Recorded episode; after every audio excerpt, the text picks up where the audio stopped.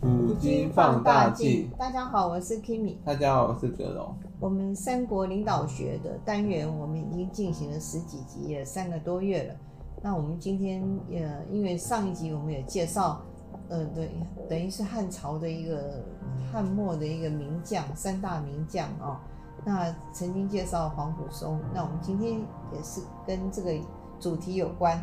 呃，格隆帮我们介绍我们今天的主人哦翁，我们今天要介绍这三大名将的另外一位，哪一位这嘞？这位很有名，因为这位人是是是某两位名人的老师。哇，我们要介绍的是孺子，哦，卢就是卢卢卢卢广就嗯仲，对对，植植植植物园的植，哦，卢植，嗯好，种植的植，孺子，嗯，卢植有卷舌，孺子， 对对你卷得很奇怪。对，孺子之。那卢植，你说他是哪哪两位的老师？我倒挺好奇的。那个刘皇叔跟公孙瓒，这两个都是大人物哎、对啊，他是刘备跟公孙瓒的老师，公孙瓒也是大人物，他外号白马将军，哇，他他是那个抗外族的名将哎、嗯，那他活着的时候什么什么什么鲜卑啊，什么他那什么都被他弄得很惨，那北地那些外族都被他修理过，对打的。啊，公孙瓒有句名言叫做“那死掉的胡人才是好胡人”， 哈哈哈哈。对，然后他们对啊，这又有道理，而非我族人其 心必异。后来就很多人说，死那主掉张把的敌人就是好敌给人。他主张把胡人赶尽杀绝。啊，现在很多国家也是这样子啊，死掉的敌人就是好没敌人错。嗯，他们应该是跟卢植学那个文方面的啊，哦，并没有学武，哦、可能没有，他们可能汉朝汉朝好像是文武不分家，所以你你拜师之后，可能那个就是老师会的，他多多少都会教你，可能文武方面都有，因为卢植也算是文武双全，哦，那刘我就好奇刘备是学什么？不就我也不清楚，反正不管怎么样，那个如不管是卢植运气好还是还是怎么样，他就是他就是教出了两个很强的那个学生。对啊，有这个就是他的金字招牌对了，啊，对啊，那金字招牌，对啊，打响了。对啊，因为有时候那个你要看那个老师行不行，要看他学生 的你就知道。对对啊啊，，对虽然啊，有这两个学生，就那个点点点，嗯，就就就打就打响招牌。真的。好，那孺子的生平，请帮我嗯们简单介绍一下。孺子他字子干，嗯子是那个那个孔子的子，干是强干弱智的干。嗯他是那个涿郡涿郡的涿县人，所以他其实算是跟刘备同乡，哦，所以才一起拜师啊，所以他可能可能是早就认识了。有同窗之谊对。啊嗯，他对啊他们那时候蛮讲究那个那个同窗之谊，同窗同就年嗯讲那同同乡嗯同乡啦，同乡之谊。对啊同乡啊，同窗啊，同年啊，嗯，他是东汉末年的政治家，也是军事家、经学家。嗯孺子他文他文采方面应该也蛮强的，因为他有他有著书哎、哇，而且他他写有他著有《尚书章句》，还有《三礼解解孤》等书。哇，不过这不过这两部书都今天都已经那个失忆了，好可惜哦，对啊，嗯，不然留到现在应该也是一个经典中的经典了哦。嗯，黄甫松都没写，他还写哦，黄甫松的那个的内涵也非常的厉害，嗯嗯，所以这个孺子好像更高一筹，嗯还写书，对啊，没有，因为卢植他他因为他曾经被罢过官，那罢被被免官的时候没事没事干，他就去写书了，他可能就是想说想出书，那时候人其实蛮多想要出书的，给那个给那个留下个名声，因为你你被贬官就有物主嘛，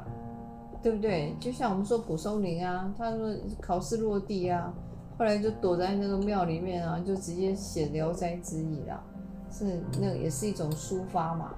对不对？对啊疗愈啊，对啊写作一种疗愈。对啊。对啊，那他怎么会好好的被贬官呢？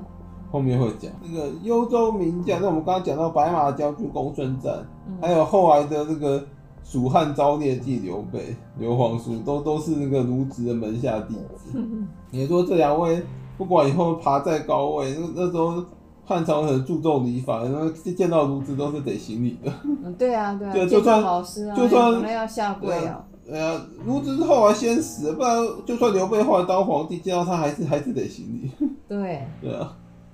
所以说那个什么，孺子年轻的时候啊，嗯他这个其实孺子的这个从孺子他他当时拜师是拜一个叫马融的人，马融也蛮强的，怎么说？马融也是当时一个很有名的文人，嗯，而且大鼓而且孺子的那个那个同学很强，嗯就是跟他一起师从马融的叫郑玄，郑玄很有名，嗯，郑玄当时嗯那那种。往来无薄丁哎，怎么对都啊是那种很厉害的强强在一起啊，强强结合啊，嗯跟他的老师，啊当时他他的师同从的学啊那个马融，嗯马融他当时是号称通古经学，是是当时的大儒。嗯哇，难怪他受到的一些熏陶不一样。马融其实那个人人品并没有非常好， 可是还好儒子没有学他，嗯没有没有学没有到他的那种没有被没有被他那个烂性格， 没有被他那个弄歪了。 哈哈哈。马融他等于是有外戚身份，他是那个汉明帝，就东汉明帝刘庄的皇后明德皇后的那个亲戚，哦，他从小就家中富裕。嗯，所以马龙平常生活很娇贵，嗯然后他很奇怪的是他他在讲课教教导那个那个什么孺子跟郑玄的时候啊，嗯，他有个奇怪的毛病，他讲课的时候一定要有美女在堂前那个轻歌曼舞，那这样会不是讲话都被被干扰吗？对他就是要要要载歌载舞的时候才要才可能在那边这边这边嗯才教学，排他的精才才华。才才开课，那问题是，不是会干扰吗？你有就这时候就要看过吗讲到了，这时候就要说到孺子是个也蛮奇特的人。嗯但是孺子始终专心听讲，数年如一日，就完全不不完全不理会那那群什么那个什么那个什么歌女歌歌 女，对啊，他就那个那些歌姬，他完全都不他也不看，这个是他怎从样从不斜视偷看，哦，人家说孔子说什么“非礼勿视，非礼勿听那个孺，子非比礼较勿言正直吧，”。啊，他是他他是就应比较该是他比较认真听讲， 乖学生啊，乖宝宝，给对啊他一个，给他按个赞，给他一所个以奖奖所以章。他也因此就被马龙观察到，得到马龙的敬重，马龙想说，这这个学生这学简生直是不得非了，人也， 不得了，不得了。真的不得对了，啊，那个那是个孔子的那那个些传人呢。那些歌妓那边那个轻歌曼舞，搞不好是马龙的时长，故意那边想要看看那些学生会有什么反应。一般都会看来看去，嗯对啊，对啊然后偷看美女或者看歌舞，眼睛飘来飘去，嗯，那么通常那他们飘过去都被马龙画个叉了，那会不会是那个卢植他知道老师在故意试探？ 那也蛮厉害的。嗯，就像跟刘皇叔一那 样天啊，华叔演的一生，他不管是真人艺假人艺，他他就一生都人艺啊。对对对，那他一生就是那种啊，非礼勿视，非礼勿言，非礼勿对听啊，嗯，很不棒，过我觉得孺子应该不是演，因为他后来好像所作所有很多都是那个嗯，行为都很正直，他就太正直，所以后来被免官了。所以叫卢对植对，哦， 虽然那个值不一样，对啊。嗯，然后学成以后，孺子就那个回家去那个闭门教书了。哦，不干不不当官儿，嗯，然后他没有立刻出来当官。他也是要看嗯机会吧，嗯然后到了建宁元年，就西元一六八年的时候啊，那时候那个时候大将军叫窦武啊，嗯嗯。那个时候的那个大将军窦武因为永历灵帝而被封侯啊。嗯然后当时身为布衣的孺子啊，他就上书规劝窦武说，叫他辞掉这个封爵。嗯，得到的那个肥肉怎么可能轻易放手？对啊，可是呃，窦武那个人就是没有接手，没有理会他。对啊，封侯是多大的荣耀啊！哦，那个名利双收啊，叫他辞掉，他的理由是什么呢？就因为我我说真的，因为我觉得窦武那时候已经功高震主了，哦也树大招风。哎、通常那种你永历皇帝的那那种怎么讲，那种有点像顾命之臣，后来都第一个会被除掉。对啊，对啊，对啊，对啊，他他永历灵帝那个那个那个德德位嘛，嗯然后呢，灵帝因为仇庸他封了他为侯嘛，嗯这个烽火搞不好是一个试探，所以那个什么，所以卢植就就那时候虽然是个布衣，可是他就上书给这个，就我也不知道他为什么可以上书到大将军手上。通通常布衣他可能有管道，通常布衣这个你写的写的东西要是直接丢掉，嗯不是你是根本传传不到大将军手上的，对啊你可能要有门路。，应该有门路。他有门路，他可能要认识一堆那种那老师马龙嘛，认那识大有将军被把那他种杀人了脉。就不错了，嗯，就不要当官，啊不要封侯，你是哪一颗葱，对不对？他应该书信都有写原因吧，所以当然有原所以因啊。窦武虽然不采纳，也不会因此杀他，因为他他只是他只是只是觉得说他应该辞掉爵封嗯嗯侯爵封侯的那个侯爵而已，嗯他也没教他怎么样。 那后来窦武的下场我后来说窦武下场很惨，死于非命。为什不么？过不是汉灵帝杀他，嗯不过我觉得汉灵帝搞不好借刀杀人，借宦官之手杀，因为那时候嗯窦武不知道他，因为窦武是外戚势力嘛，对他他可能嗯不知道哪一个鸡不对了，他他他决定要诛除宦官， 就跟后来的何进一样，通常诛除宦官，结果就把自己玩死。通常宦官都会设设计把他弄到宫里，然后然后没有没有，这一次宦官是名正言顺地除掉窦武，他那个嗯这他宦官好像好像那个什么，好像那个什么去那个什么买通了太后。叫太哦叫太后那个什么，好像下诏说那个窦武是反贼，哎呦，就把他打入反贼那一挂，然后说他说他想谋反，因为窦武那时候率兵诛宦官嘛，然后宦官先下手，想说他想他率军是要来谋反，然后然后结那果皇帝也不帮他讲话不，是汉灵帝可能汉灵帝可能早就想除掉窦武，借刀杀人借刀杀人。然后这个其，然后那个其他其他很多将领还真的以为窦武想谋反，所以后来他们后来他们就反而去帮宦官把窦武给除掉。啊，以前没有那个任何的那个怎么讲罪名，都说是要谋反，谋反是最好用的，嗯没给有你扣上个大帽子。因为窦武那个职位，其实说真要的，谋反也很简单，皇帝都担心他谋反，因为他那时候手握是重他那时候兵就后来何进的职位大将军，名义上统管全国兵马，通常大将就军是那嗯都种没说好兵马下，大元帅的意思。通常都没好下场。对啊，所以嘛，嘛，所以你，因为你窦武他妈那个什么，那在在大将军这个职位，然后又被封侯，然后那个什么又手握手握大权，所以说真的讲得通。你如果要谋反，其实讲得通。 嗯，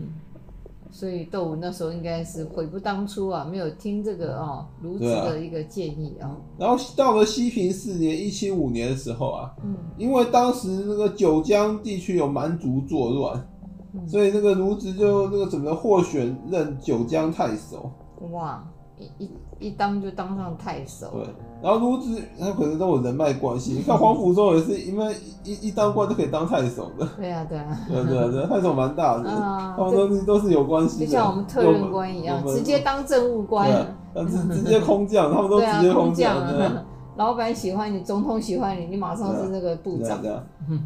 然后那个卢植去当九江太守就任之后，马上命令蛮族归顺，直接命令人家直接用命令，谁听你啊？ 后来好像，呃后来好像他真的把蛮族搞定了。他还蛮厉害的可是卢植后来好像因为生病，他就那个辞职了。哦，身体不好，他好像身体，嗯，好像的确不太好。我们后来好像蛮短命。嗯然后到了光和元年一七八年的时候啊，嗯那个时候那时候那个什么，卢植那个人就太正直，不知道那个什么发什么神经，你知道他干了什么事？他在一七八年的时候啊，那时候天有异象，发生日食。哦通常说日食就是说这个皇帝做不好。嗯因为嗯，皇帝常常是以前古代嘛，那种迷天信，狗啊，因为嗯通常日食，因为日代表皇帝嘛，嗯日食代表说你的皇帝那个那被个吃了，皇帝做的不好，嗯，就是你就你就嗯就下招罪就要行，上到罪己，对，嗯所以那个什么，所以卢植大概想要借借借此机会，他上书给汉灵帝批评石壁，哦，可能汉灵帝直接没有理会他，没把他杀了就不错就了，装作不是。因为卢植这种有名望的，你不能乱杀的，嗯你要有个正很正当的理由。因为你杀他很容易，可是杀完之后后续处理起来非常麻那烦。那个那个以前那个谁啊，那个呃那个方孝孺还不是大儒，还不是被人明成哎祖方给杀了？方孝孺那个是他自己自己作死，啊，嗯明明神主叫他叫他帮他拟一个什么那个拟一个什么那个诏书，嗯对就算他得位了嘛，就嗯算那个什么他等于说他要继位诏书，叫他帮他拟一下，嗯，你不肯拟，你拒绝就算了，他还在上面写什么阉贼篡逆， 那么那么你你摆明就是在挑衅皇帝，不是自己找死是嗯吗？他他是自己找死好不好？哦，他自己在那边太挑想不挑开了挑衅挑衅皇帝，他妈太想不自开找死路。是，所以那个，你看你后来那个不可一世很嚣张的董卓啊，嗯，他都没有随便杀那些文人，因为他也知道那有些那种大儒杀不得，你一你一杀之后，那个后续会很麻烦。失掉人心啊，对啊，那连曹操都都不敢随便杀大儒。嗯我后面讲到曹操会讲到，有一有一个有个有个大儒每每天指着他那边喷喷 骂，骂到曹操火冒三丈。后来曹操都没有直接杀他，而而是借刀杀人。 对 这招最好用，对啊，就不要自己动手，对自己动手很多后遗症。 对，所以说，汉灵帝没有理他，然后接着又到了那个三国关键年代，中平元年一八四年，黄巾之乱爆发。 对，当时的市市府啊，共推卢植去平乱。所以卢植可能大家也知道他很行，就是说除了黄甫之后，卢植也是被推举出来平乱的人选之一。嗯所以卢植因此因此受命被拜为北中郎将，北中郎将也蛮大的，对啊，哎，也是持节，持节是代表他他有那个有这种代表尚方宝剑对的对概类似念，那种对，那代表皇帝任命的。嗯可是卢卢植这个持节比较闷，他率北军啊嗯去讨伐黄巾领袖张角，所以卢植是直接跟张角对线的。哦，然后卢植这个人也是蛮厉害的，他也是那个善于兵事，他屡败张角，哇他把张角逼到退守那个大本营广州城。哇，广州城，蛮厉害，对啊嗯，然后卢植这时候就给他围困广州，来给他坚壁清野。嗯，嗯嗯可是这时候就发生了一个大事， 卢植其实也蛮衰的，也跟他个性有关。嗯嗯那个时候啊，因为他那个围困广州嘛，广州城围困了很久都没有动嘛，嗯所以这时候汉灵帝就就想说他到底在干嘛，所以就派人来前线呃关注关注一下。嗯汉景帝这时候派了一个宦官，嗯一个一个当时职位是小黄门的，叫左峰。左峰这个人也蛮有名的。嗯然后左峰到了那个军中之后啊，当时卢植左左右很多人都劝他说，叫他去行贿左峰。哦，可是卢植太正直，他他觉得不不不想跟阉人为伍，也不想去行贿宦官，觉得太太掉，就是说不很，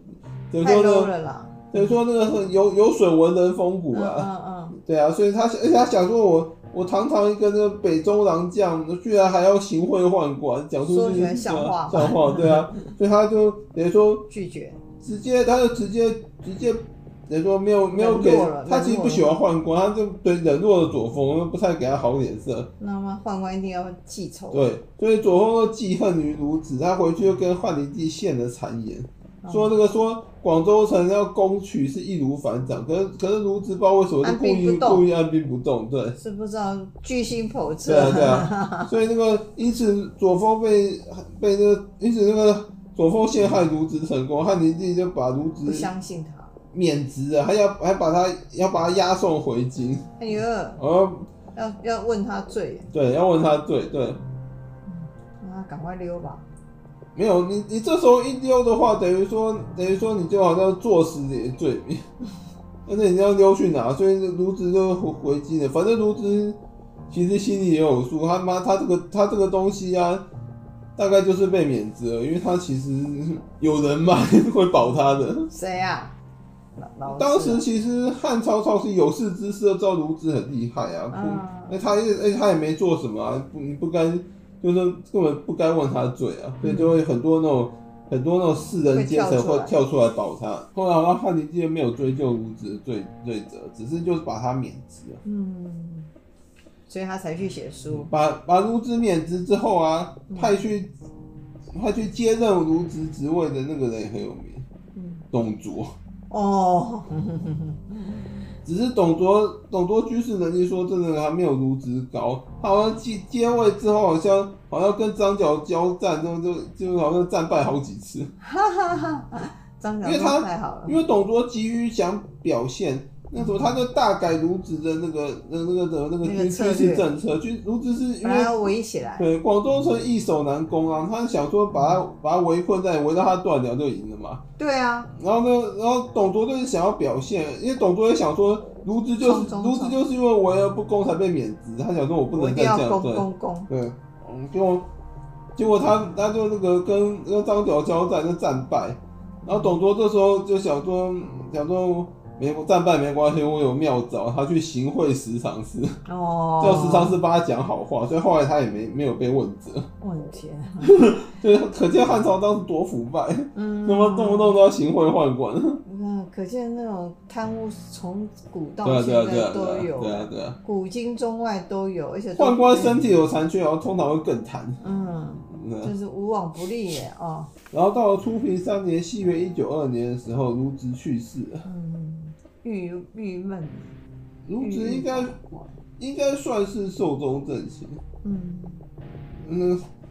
他只是可能觉得当时汉朝很多问题，他也没办法解决了，心灰意冷啊，有点类似那种。那卢植死前好像是最后最后一个那个征辟他的那个什么当属下是袁绍，哦，袁绍他知道他很强。嗯卢植的领导跟统治之术，嗯卢第一点，卢植他治学啊，就是他不是有著书嘛，嗯，他注重思考，然后然后不是而不在于剖析文句。很多文人不是有那个怪毛病，喜欢堆嗯堆砌一堆词藻啊。对，然后卢植不是，卢植他注重那个嗯那他这个书是很中的有思科考，学，对啊，而不是那个在于那些很文那现代那那什么哦，那个什么嗯那些什么那个那个什么对啊的那个咬文嚼咬文字。嚼字对，啊他是我思故我在啊，要大家启迪大家的那种思辨能力。然后卢植他也不喜欢慈父，嗯嗯嗯嗯嗯嗯然后骈文啊、词赋啊，嗯，然后什么汉赋啊，然后什么么，那种他他不是嗯那他种不软太喜绵欢，绵的啦对，他不太喜欢 那种，嗯对他觉得那种那那种写出来没有很大意义，他比较喜欢那种时代的东西。嗯然后第二点，卢植他为人就是刚毅有节操，所以他可能就是有他的那个原则跟操性，所以他可他看不惯一些那种那种那种那种什么那种，应该怎么讲，就是就是嗯，那小种人呐，就是他看不惯一些那种鸡鸣蝇嗯狗盗蝇营狗苟的那种事对情啊，，对他啊，就是不自不求啦，所以他才拒绝有为有守，拒绝行行贿左风，他他其实心里也知道，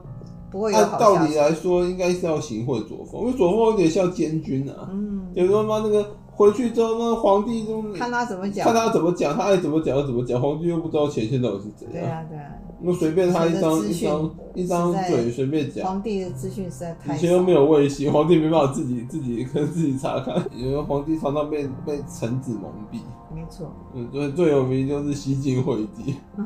嗯他他被污名化几千年。对啊，所以说，刚刚讲到卢植，他刚毅有节操，他怀有济世之志，他其实跟跟黄甫松一样，心怀那种可能想要复兴汉朝吧那种志、嗯那种志向。汉朝还出了不少人才啊，嗯，对啊，所以所以东所以那个东汉末年那个怎么汉朝，其实、诶其实东汉末年三国时代啊，那时候是汉朝人才大爆发的时候，对啊，那时候那时候出了一堆人才，越是乱世越有人才， 那时候出了特别多的人才，好特别的一个年代。所以后来有有人说那个不是说张角有仙术嘛，嗯说是张角把那个把当时国运给他往前拉，所以到五胡十六国的时候才会那个才会那个汉汉汉族才会那么凋敝，因为因为人才那个都被他拉到前面来。然后第三点就是卢植他教育出了弟子啊，嗯很多都变成了贤才，像如刘备、公孙瓒的，嗯，他也是一个好老师。对啊。然后第四点是更特别，因为讲到刚刚有讲到卢植的个性就是刚毅有节，他他他他会常常做一些别人看起来很不值得的事，他认为他该做，比如说什么日食啊、上书给皇帝，什么言直言时弊啊说，其实很容易触怒皇帝。他蛮然后还有什么身为布衣上书给大将军，然后慢慢慢指手画脚，那也很容易触怒大将军。他能够活到活到寿终正寝也不容易了哦，这么董卓好像后来一直有想杀他，啊，他很有他干后来他后来还还潜逃出京，然后董卓还派人暗杀他，追杀他。这嗯董卓之后啊真是小人，只没有没有没有，因为因为因为卢植卢植自己在那边自己在搞董 卓。那时候董卓要废掉汉少帝的时候啊，嗯，百官无人敢言，结果只有卢植跳出来出出言反对。哦是对哦，对，卢植呢，卢等于说他他好像出来反对董卓废立皇帝。哦，所以呢，所以董卓觉得他这家伙很不给他面子，一直想要反他，所以所以呢，所以后来呢又一直想杀他。嗯，他真的是虽对啊千万人吾往矣对啊，这你看当时当时百官其实黄甫仲也还活着啊，那都都没有人敢讲话，那孺子更都没有有大事了，连那些什么在在潮州任任大官那些世家啊、都都没人敢讲话。那我要给他按，当我时什么袁家、杨家都是大世哎要给他家，按一百个赞，他真的是无 虽千万人吾往矣，太他棒了，就是比较比较刚比正较直的人，刚正不阿，他就这么讲说，啊他觉得该做就去做。对啊，有为有守，那没有想，没没有想那么多后果。对啊，所以老天也有帮他了。嗯，因为时间关系，我们录制就讲到这边。好，谢谢大大家，拜拜拜